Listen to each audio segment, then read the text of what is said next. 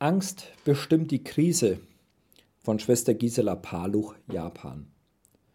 Obwohl Japan eine Infektionsrate von nur 0,3 Prozent hat, zum Vergleich Deutschland 2,6 Prozent, Österreich 4,5, Schweiz 6 Prozent, greift auch in Japan die Angst um sich.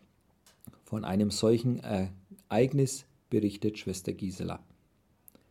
Bis zum zweiten Advent dachte ich, dass Corona für uns gar nicht so schlimme Auswirkungen hatte. Natürlich haben wir uns im Gottesdienst an die Regeln gehalten. Aber nachdem ich einem Pastor erlaubt hatte, ohne Maske von der Kanzel zu predigen, brach die Hölle los. Eine Frau konnte das nicht ertragen. Als dieser Pastor am zweiten Advent wieder die Predigt hielt, diesmal mit Maske, ermahnte sie uns wiederholt mit sehr viel Druck, dass wir Masken tragen müssten.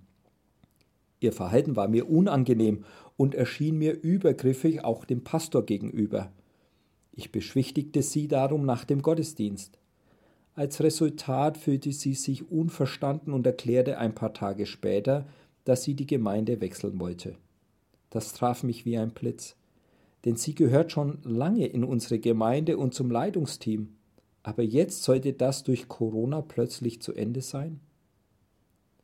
Sie arbeitet als Krankenschwester in einem Heim für Behinderte und hatte vielleicht unbewusst diesen strengen Bestimmungen auf unsere Gemeinde übertragen. Aber das war nicht allein das Problem. Im Gebet erkannte ich, dass es ein Geist der Angst war, der sie bestimmte. Angst, selbst angesteckt zu werden, sich und andere nicht schützen zu können, Corona ausgeliefert und allein mit ihrer Meinung zu sein. In dieser Woche beteten wir besonders für sie und wir erlebten, dass Jesus stärker ist als der Geist der Angst. Ende der Woche kam die Nachricht von dieser Frau, dass sie Weihnachten wieder in den Gottesdienst kommen wollte. Sie gab dann mit Tränen ein Zeugnis und wir wurden alle froh, dass sie den Geist der Angst überwunden hatte, gewachsen war und Gott die Ehre gab. Sie selbst schreibt, Gott sagte zu mir, Du bist nicht Gott, ich bin Gott. Alles ist in meine Hand gegeben. Als Krankenschwester hast du keinen Fehler gemacht, aber die Kirche ist kein Krankenhaus, in dem du die Menschen beschützen musst.